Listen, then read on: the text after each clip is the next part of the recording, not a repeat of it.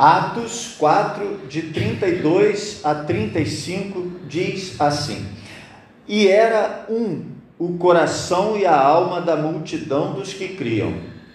E ninguém dizia que coisa alguma do que possuía era sua própria, mas todas as coisas lhes eram comuns. E os apóstolos davam com grande poder testemunho da ressurreição do Senhor Jesus e em todos eles havia abundante graça. Não havia, pois, entre eles necessitado algum, porque todos os que possuíam herdades ou casas, vendendo-as, traziam o preço do que fora vendido e o depositavam aos pés dos apóstolos e repartia-se a cada um segundo a necessidade que cada um tinha. Quando nós olhamos para esse texto que temos à frente, nós percebemos logo é, uma, um assunto aqui, que é o assunto de que a igreja deve ser solidária que a igreja é uma comunidade de pessoas e que essas pessoas cuidam umas das outras. O que o texto coloca diante de nós é que deve haver esse cuidado entre nós, o cuidado de um para com o outro. Eu quero chamar a sua atenção para o verso 34, quando ele diz: Não havia, pois, entre eles necessitado algum, porque todos que possuíam herdades ou casas, vendendo-as, traziam o preço do que fora vendido e o depositavam aos pés dos apóstolos. Logo nesse momento introdutório, eu quero dizer para você que, ao contrário do que muita gente afirma, esse texto não diz que a função primária, principal da igreja é ação social. Ação social é uma função importante da igreja. É algo que deve estar, tá, deve estar na nossa mira, mas não é o principal. O principal da igreja é o que está no verso 33.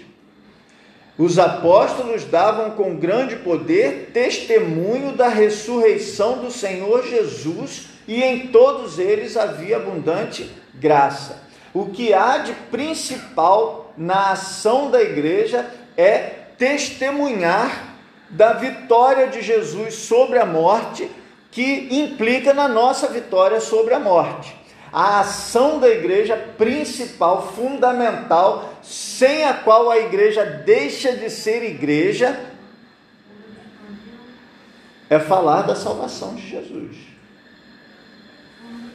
é salvar as pessoas, é levar as pessoas à salvação. Essa é a ação principal, primais da igreja.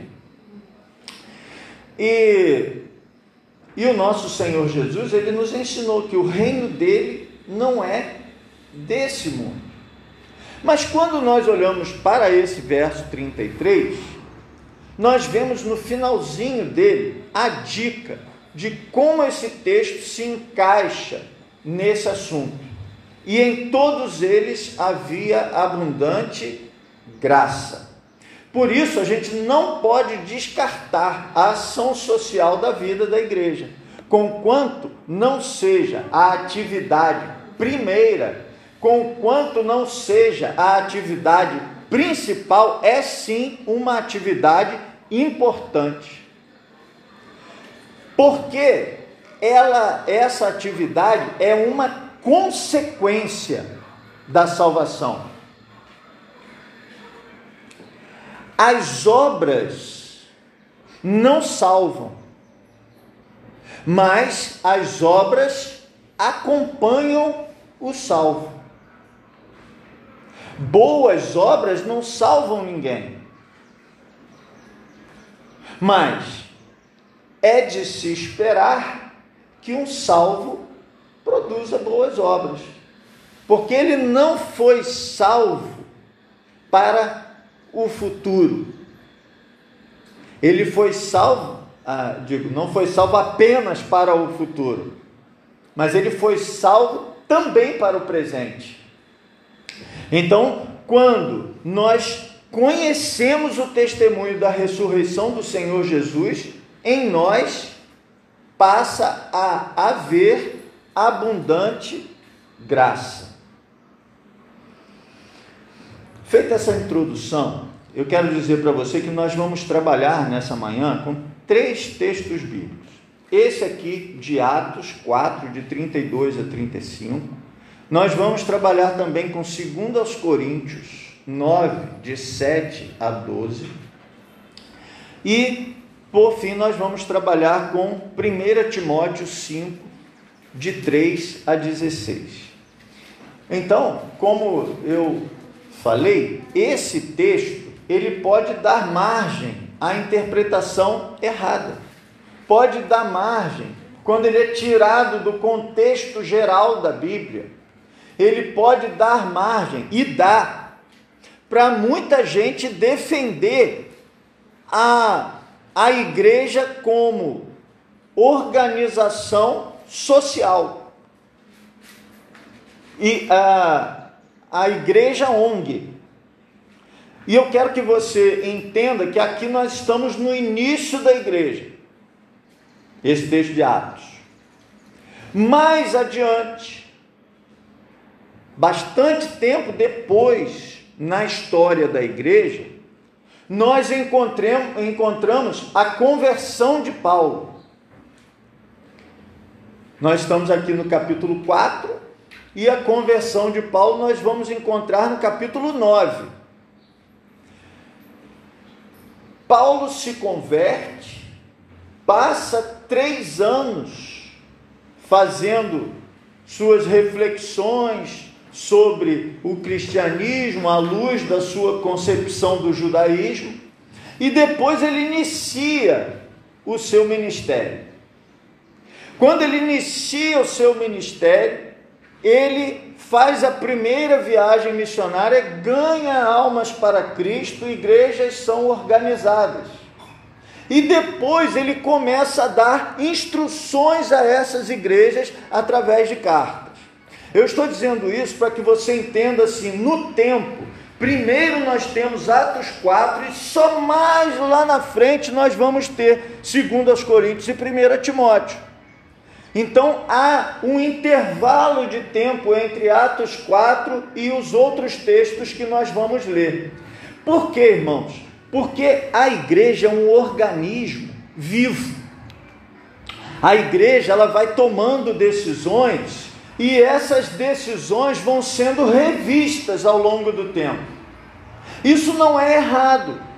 Quando nós olhamos para a nossa igreja, nós vamos perceber que a igreja vai tomando decisões ao longo do, do tempo, vai fazendo reformas no estatuto, vai fazendo mudanças na sua característica, nas coisas que faz. Isso não quer dizer que o que estava sendo feito antes estava errado. Isso quer dizer que os problemas que vamos enfrentando vão dando margem a decisões administrativas que nós vamos tomando.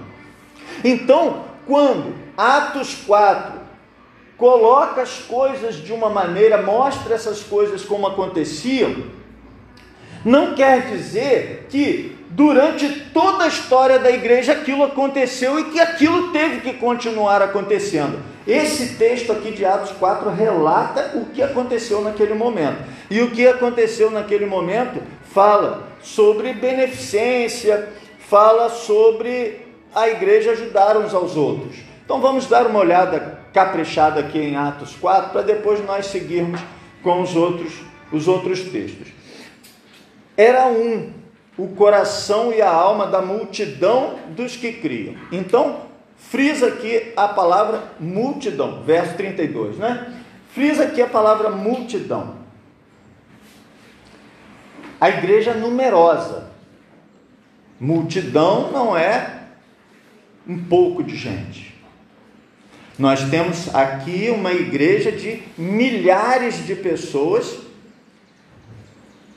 que cresceu esse tanto, assim, de forma quase instantânea, de maneira muito rápida. Então pensa comigo, você tem uma igreja que cresceu muito rápido e que as coisas começam a acontecer dentro dessa igreja que não está acostumada com esse tanto de gente. É, eu fico a imaginar como era administrar isso. Havia um colegiado ali, havia os doze discípulos,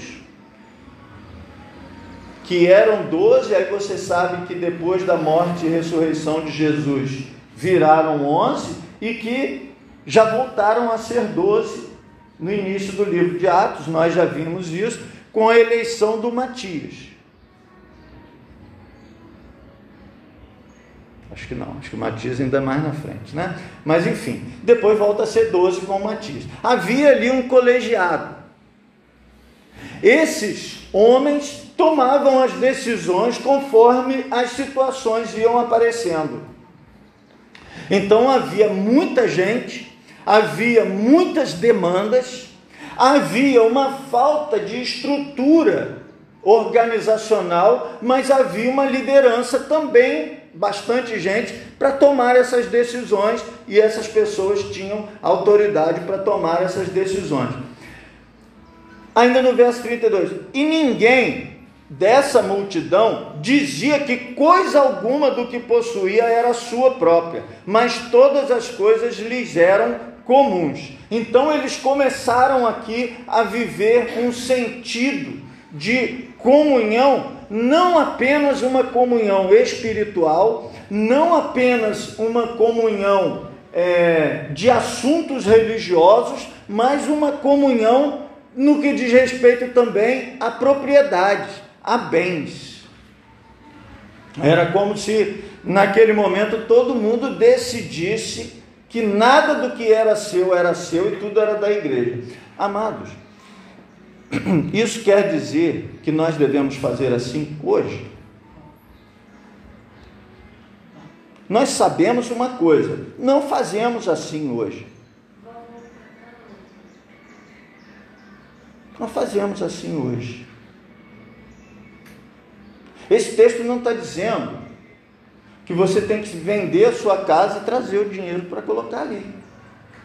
Esse texto não está dizendo que você tem que vender o seu terreno e trazer o dinheiro para colocar ali.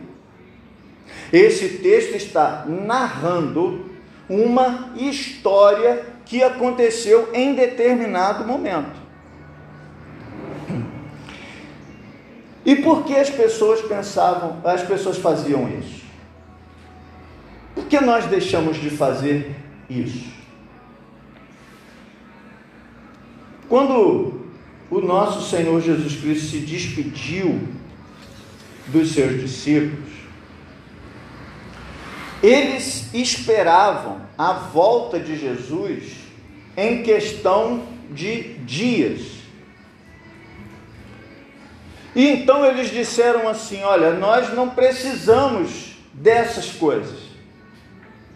Vamos aqui nos, nos organizar, vamos tratar aqui de, de de ter as, nossas as nossas coisas tudo em comunhão. O que precisar a gente vai vendendo para a gente viver aqui pregando. Porque logo Jesus vai voltar.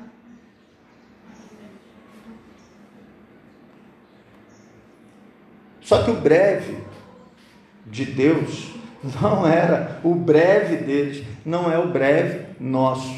Nós já vamos aí com dois mil anos de cristianismo e esse breve ainda não foi concluído.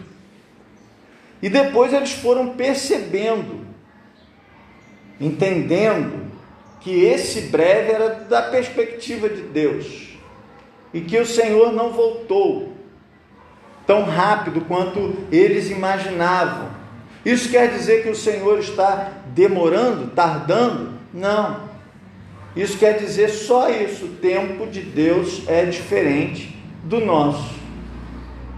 E aí, veja, essas coisas que não eram mais propriedade das pessoas, mas eram comuns, serviam para pregação, porque você vê que o verso 33 vem logo a seguir disso.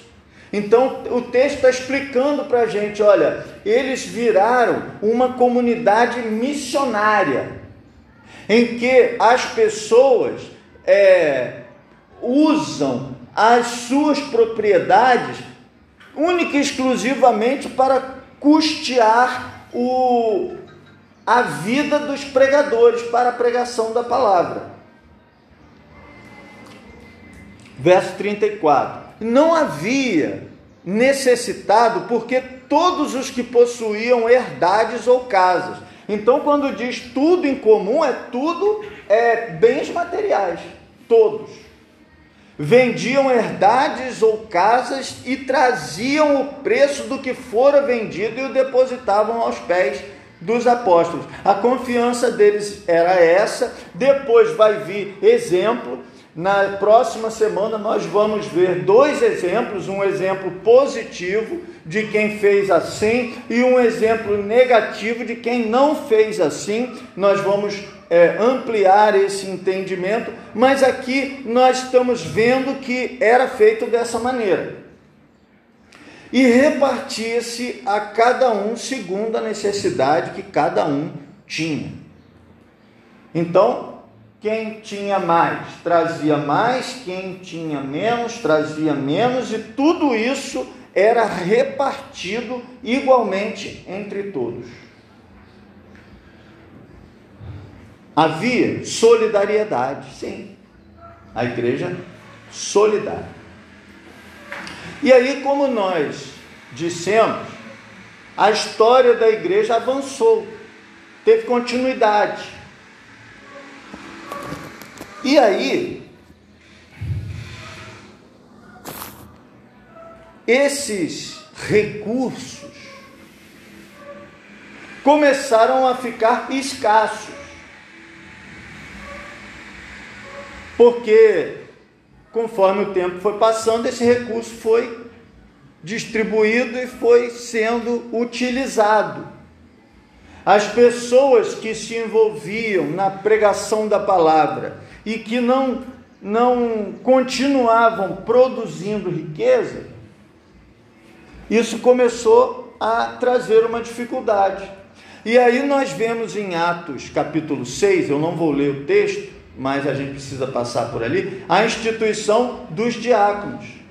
Isso passou a ser muito serviço, distribuir, cuidar, né? fazer essa administração disso tudo, desse, desse, desse cuidado de uns para com os outros, e aí foram instituídos os diáconos para zelar pela distribuição o texto lá do capítulo 6, nós vamos chegar lá, ele vai mostrar isso, que os diáconos foram instituídos com o objetivo claro da distribuição daquilo que precisava ser distribuído, porque estava havendo conflito de que a distribuição não estava sendo feita de, de forma igualitária. E aí foi ampliado o conjunto das pessoas.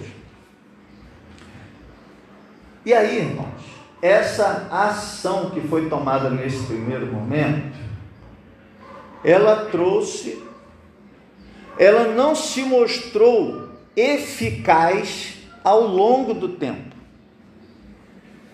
Ela se mostrou eficaz por um breve momento, mas logo ela trouxe problema. Qual foi o problema? Imagine você. Todo mundo começa a vender as suas coisas, trazer as coisas para a igreja, deposita aos pés dos apóstolos. Esse recurso é administrado, distribuído igualmente em, entre as pessoas. E passa um ano, passa dois anos, passa cinco anos.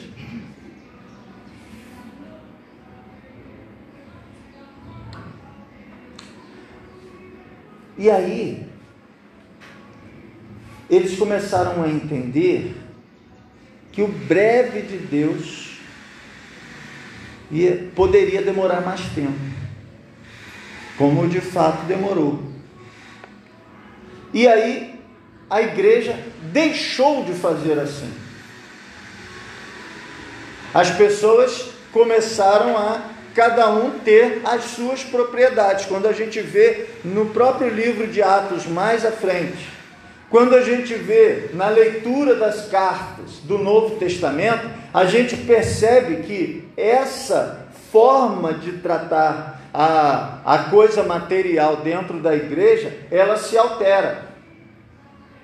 A igreja então passa a viver uma nova fase em que as pessoas têm que trabalhar para sobreviver, em que as pessoas têm que poupar para ter a sua sobrevivência, em que as pessoas precisam contar com suas famílias para cuidar uns dos outros, que a, a família precisa ter sua fonte de renda, precisa ter a sua, a sua reserva, para cuidar dos seus da sua vida material. E aí nós chegamos então de que forma a igreja entendeu que precisava ajudar. Ela já entendeu que não dava para continuar ajudando daquele jeito. ela já entendeu que aquela forma de lidar com as coisas materiais não se mostrou ao longo do tempo adequada. E aí o apóstolo Paulo escreve aos Coríntios, segundo aos Coríntios, então veja, é a segunda carta aos Coríntios, capítulo 9, de 7 a 12. Ele vai dizer de que forma a gente deve ajudar? Qual deve ser a motivação para ajudar? Segundo aos Coríntios 9, de 7 a 12, está na projeção. Cada um contribua segundo propôs no seu coração, não com tristeza ou por necessidade, porque Deus ama ao que dá com alegria. Então veja, as pessoas precisam contribuir por obrigação, na marra. Pode haver imposição sobre isso. Irmãos, a gente vive um, um, um contexto evangélico em que a gente vê muita coisa por aí. Eu já ouvi o relato de uma igreja que eu sei onde era porque ela não existe mais.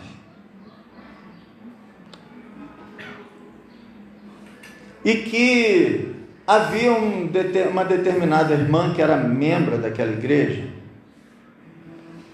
e ela falou para mim que ela passou alguns meses sem poder ir à igreja, porque ela estava doente. Durante aquele período em que ela estava doente, ela não foi à igreja, a igreja não foi a ela. E depois de alguns meses, ela retorna.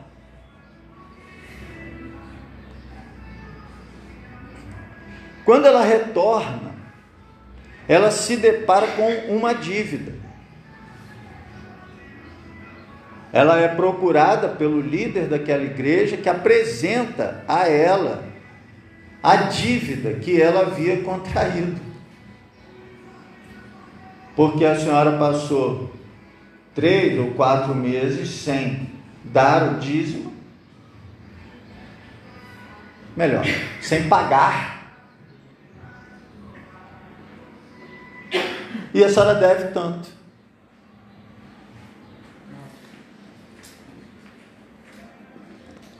Bom, se ela recebeu durante aquele período, ela deveria entregar o dízimo ou não? Ela deveria. Mas ela deveria entregar por amor, com alegria, e não com tristeza. ou por necessidade, leia-se, obrigatoriedade. Igreja não vai negativar o seu nome. Você não vai ter uma dívida. O seu coração deve te levar a contribuir, mas por alegria. Então, olha, a motivação é essa: cada um contribua segundo propôs no seu coração, não com tristeza ou por necessidade, porque Deus ama ao que dá com alegria. E Deus é poderoso para tornar abundante em vós toda graça, a fim de que, tendo sempre, em tudo, toda suficiência, superabundez em toda boa obra. Você deve dar o dízimo ou oferta para receber mais? Não. Mas, se você é fiel nos dízimos, nas ofertas, você vai receber mais? Vai. Porque Deus é bom. Porque Ele é gracioso. Conforme está escrito, espalhou, deu aos pobres, a sua justiça permanece para sempre. O Antigo Testamento é pródigo em textos incentivando a solidariedade, incentivando a ajuda. Eles chamavam inclusive de esmola. Era dar a pessoa. Então eles, eles olhavam para uma pessoa com necessidade e, e eles davam a essa pessoa. Muitos faziam isso por obrigação, muitos faziam isso para serem vistos fazendo isso, mas é verdade que muitos faziam isso com alegria no coração. Irmãos, ajudar é uma oportunidade. Ajudar é uma oportunidade. Tem igrejas que não têm oportunidade de ajudar. Tem igrejas que estão localizadas em uma determinada comunidade em que ninguém precisa de ajuda é, prática, de alimento, essas coisas, precisa de ajuda de outras áreas. Então, ter a quem ajudar é um privilégio, é um, é um é um, uma oportunidade. Verso 10: Ora, aquele que dá a semente ao que semeia e pão para comer, também multiplicará a vossa sementeira e aumentará os frutos da sua da vossa justiça, para que em tudo enriqueçais para toda beneficência, a qual faz que por nós se deem graças a Deus. Então veja, quando a igreja ajuda alguém, não é a pessoa física do A ou B que ajuda, é Deus quem ajuda. Entende? Nós somos instrumentos de Deus para essa ajuda. Essa ajuda é liberal, essa ajuda é de coração alegre. E quando essa ajuda é feita com liberalidade, com coração alegre, essa ajuda glorifica a Deus. Por isso, a qual faz que por nós, ou seja, nós somos instrumentos, se deem graças a Deus. As graças são a Deus. Quem é glorificado é o nome de Deus. Porque a administração desse serviço não só supre as necessidades dos santos, mas também redunda em muitas graças que se dão a Deus. Então ele está dizendo aqui que a igreja deve sim ajudar um ao outro. Mas essa ajuda é pontual. Essa ajuda é quando há necessidade. Essa ajuda é quando há oportunidade. Essa ajuda não é feita para que a pessoa que ajudou seja glorificada. Essa ajuda é feita para que o nome de Deus seja glorificado, para redundar em graça de Deus. E essa ajuda não deve ser imposta, essa ajuda não deve ser obrigatória, essa ajuda não deve ser impositiva, mas essa ajuda deve ser de coração alegre. Se o seu coração não estiver alegre em ajudar, não ajude.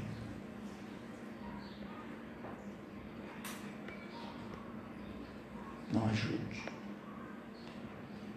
Então nós já vimos de que forma isso deve ser feito. Agora, nós vamos olhar o outro texto, lá em 1 Timóteo, primeira carta de Paulo a Timóteo, capítulo 5, do 3 até o 16, e nós vamos ver a quem ajudar.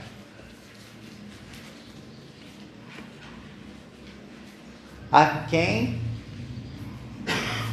o apóstolo Paulo diz que a igreja tem, ou pelo menos naquele tempo, tinha obrigação de ajudar. Você entende, irmãos? Nós estamos fazendo aqui uma leitura maiúscula da Bíblia. O livro de Atos conta a história de um tempo. E nós estamos, estamos vendo que a história daquele tempo não continuou. Naquele tempo, as pessoas davam tudo. Depois, em outro tempo, as pessoas davam conforme o propósito do seu coração, quando o seu coração tinha alegria em dar. E aqui nós vamos ver Paulo falando a Timóteo. Quem era Timóteo? Timóteo era um filho na fé de Paulo e era um pastor de igreja. Então ele está dando conselhos honra as viúvas que verdadeiramente são viúvas. Honrar aqui nesse sentido de ajudar. Viúvas que verdadeiramente são viúvas. Aí a gente olha e diz assim, mas como é que uma viúva não é verdadeiramente viúva? Porque essa palavra viúva, ele está usando, num certo sentido, nós entendemos assim: viúva é a pessoa que o marido morreu. Mas viúva era um sinônimo para necessitado. Por quê? Porque os bens eram do marido naquela aquele contexto. Então ele vai falar viúva que verdadeiramente é viúva, ou seja, viúva que perdeu o marido, mas ficou necessitada. Verso 4. Mas se alguma viúva tiver filhos ou netos, aprendam primeiro a exercer piedade para com a sua própria família e a recompensar seus pais, porque isto é bom e agradável diante de Deus. Isso já começa a mostrar, já filtrou aqui, né? Não é? Não é toda viúva. É a viúva que não tem filho e neto para ajudar. Porque se tiver filho e neto, quem é que tem que ajudar primeiro? É o filho e neto. Isso nos responsabiliza com nossos pais. é responsabilidade sua. Alguém disse que o melhor plano de saúde que alguém pode ter é filho e neto.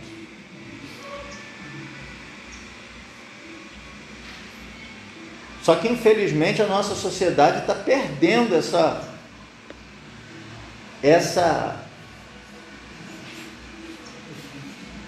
esse conceito nós vivemos uma sociedade absolutamente individualista.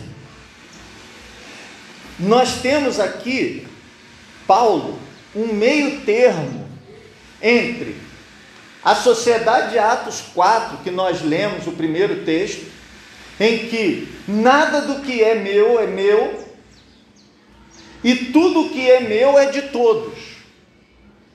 E o que nós temos hoje na nossa sociedade, vou restringir, brasileira do século 21, em que o, o que é meu é meu e ninguém tasca. A sociedade do individualismo, que quando a pessoa ajuda uma outra, ela acha que ela fez um, um ato heróico. E não é ato heróico algum. Ajudar o seu pai, sua mãe, quando na hora da necessidade.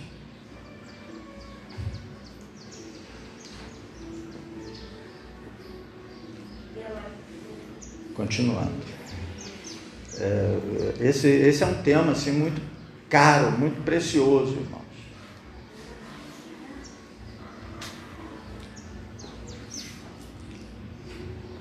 É, deixa eu achar aqui. Verso 6. Não, verso 5 ainda. Ora, a que é verdadeiramente viúva e desamparada, espera em Deus e persevera de dia e de noite, de noite e de dia em rogos e orações. Então ele filtrou aqui. É viúva, é desamparada porque não tem filho, não tem neto. E é uma pessoa de oração. Tá vendo aqui? De noite e de dia em rogos e orações. É uma pessoa da comunidade da fé que vive de maneira é, a demonstrar essa fé, a vivenciar essa fé na prática. Verso 6: Mas a que vive em deleites, vivendo está morta.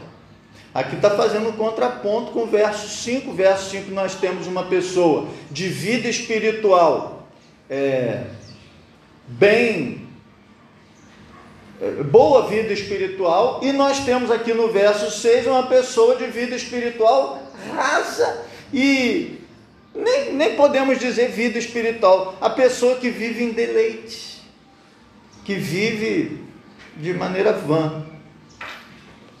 Verso 7: Manda, pois, estas coisas para que elas sejam irrepreensíveis. Verso 8, ele volta a carga do verso 4. Mas se alguém não tem cuidado dos seus, e principalmente dos da sua família, negou a fé e é pior do que o infiel. Aqui a gente inclui, nesse filtro, a gente inclui algumas pessoas, algumas viúvas que têm filhos e netos. Por quê? Porque tem a viúva que tem filhos e netos e os filhos e netos cuidam, e tem viúva que tem filhos e netos e os filhos e netos não cuidam. E aí a igreja não desampara essa que tem filhos e netos e os filhos e netos não cuidam. Irmãos, você já parou para pensar que nós somos responsáveis uns pelos outros? Que nós precisamos estar com a nossa atenção uns aos outros? A gente se chama de irmão, não é verdade? Qual foi a última vez que você perdeu o sono, preocupado com algum irmão? Como ele está? Mas eu digo assim, preocupado mesmo com coisa prática Não é preocupado para falar, não, é preocupado para saber se precisa de ajuda para ajudar.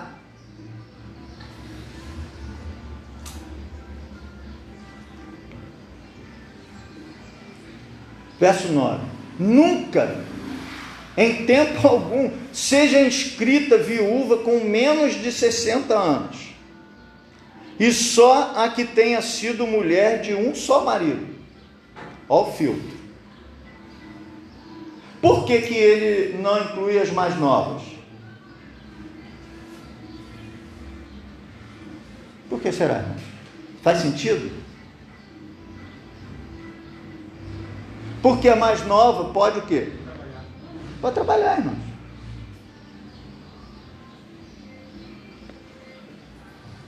Aí é claro, a gente não vai olhar isso assim de uma forma 60 anos, 59 anos, 11 meses. Não, não, é. Mas é a gente assim, tem condição de trabalhar? Tem trabalho para trabalhar? Ah. Verso 10. Tendo testemunho de boas obras, se criou os filhos, se exercitou hospitalidade, se lavou os pés aos santos, se socorreu os aflitos, se praticou toda boa obra. Irmãos, tem gente que procura igreja só para ser ajudado.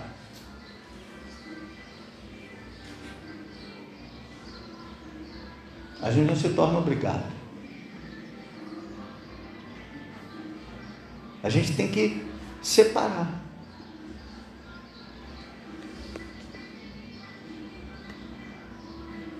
A igreja é primeiro um lugar para pro, promover a salvação, promover o reino de Deus. Isso aqui, solidariedade aos domésticos da fé, é consequência. Verso 11: Mas não admitas as viúvas mais novas, porque quando se tornam levianas contra Cristo, querem casar-se. Ele está dizendo é o seguinte: eu vou até continuar um pouquinho a leitura, porque mais à frente vai ampliar. Tendo já sua condenação por haverem aniquilado a primeira fé, e além disto, aprendem também a andar ociosas de casa em casa, não só ociosas, mas também paroleiras e curiosas, falando o que não convém. Então, assim, irmãos, tem gente que se acostuma a ser ajudado e não quer mais fazer mais nada da vida. A gente ouve muita crítica a programas sociais. Exatamente a crítica a programas sociais é essa. É que você dá tanto programa social que você acaba criando nas pessoas um, uma atitude ociosa, para dizer pouco. É o que o apóstolo Paulo está dizendo. Não cria nas pessoas uma atitude ociosa. Filtra. Precisa da ajuda. Tem como sobreviver? Não tem como sobreviver? É, tem que ser dessa, dessa maneira.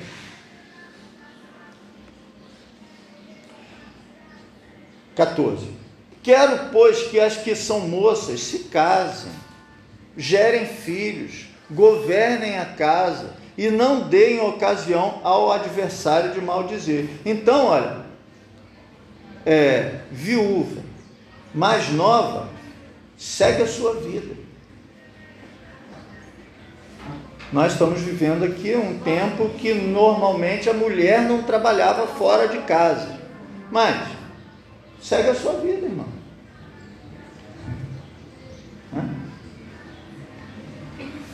15. Porque já algumas se desviaram indo após Satanás. Se algum crente ou alguma crente tem viúvas, socorra-as. Não se sobrecarregue a igreja para que se possam sustentar as que deveras são viúvas.